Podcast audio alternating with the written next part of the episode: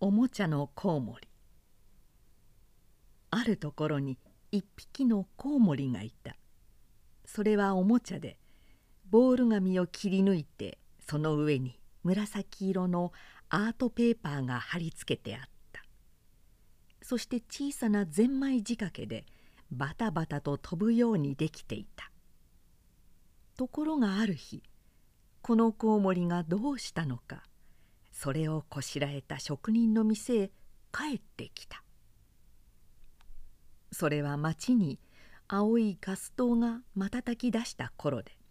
職人がその一日の仕事を終えてその木の馬や鳥や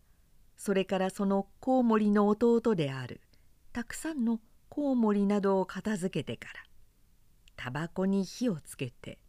一服吸っている時であった。その時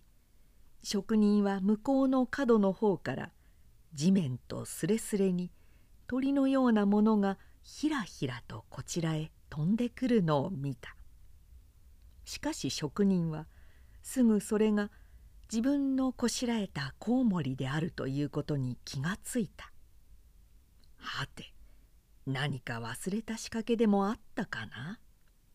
あまりゼンマイが弱すぎていたかな。と思いながら見つめているとコウモリは窓から職人の座っている仕事台の上へコツンと降りた「どうしたんだい?」職人はやや心配しながらまたいたわるようにこう尋ねた。するとコウモリの言うのには「天が高うて登られない」「そうか」と言って職人はやはりゼンマイが弱かったと思いながらコウモリを手に取り上げて調べてみた。そしてすぐ新しいゼンマイと取り替えてそれを巻くとコウモリを手に持ったまま押さえていた羽を離した。パタパタパタ。と飛んできた時の元気なさに比べて飛行機のように威勢よくそれは羽ばたきを始めた「おーらい!」職人はこう叫んでコウモリを窓から外へ投げ出してやったするとコウモリはそのままツーッとまっすぐに風車の仕掛けで回っている広告塔の方へ向かって消えていってしまった。それを見送りながら職人はまたパイプをくわえて元のように腰を下ろした。ところが次の日の夕方にまたそのコウモリが舞い戻ってきていった「天が高くて登られない」職人はすぐそうかと気軽に言って今一度新しいそして丈夫なゼンマイと取り替えて話した。今度はコウモリは前と反対に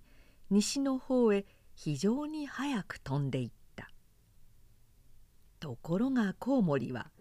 その次の日も同じように戻ってきて同じことを繰り返した「天が高うて登られない」やっぱり同じことを言うのである。なんと手の焼けるコウモリだな」と職人はさすがにいくらか気を腐らせながらその店の棚の上からブリキ製の機関車を取り下ろしてそれについていた一番強いゼンマイと取り替えて離してやった。すると三度目にコウモリはまっすぐに公園の空へ向かって大変元気よく矢のように。職人がそれの消えた空からしばらく目を離さずに見事さに我ながら感心して立っていたくらい。それこそ文字通り鳥のように高く登っていってしまった。パタパタパタパタ。そうして次の日もまたその次の日もコウモリは姿を見せなかったで職人は今度こそは大丈夫天へ昇ったことだろうと思ったするとその3日目にまたもや舞い戻ってきたではないか。天が高うて登られない。もう取り替えてやろうにもゼンマイはないのだ。職人はなんだかいまいましそうにこう言ったそれを聞いておもちゃのコウモリは泣いた。そのおもちゃのコウモリがゆうべ私の窓へひらりと飛び込んで「何事も人頼みではダメだ。本当のコウモリになりたい」と言って泣いた。これでおしまい。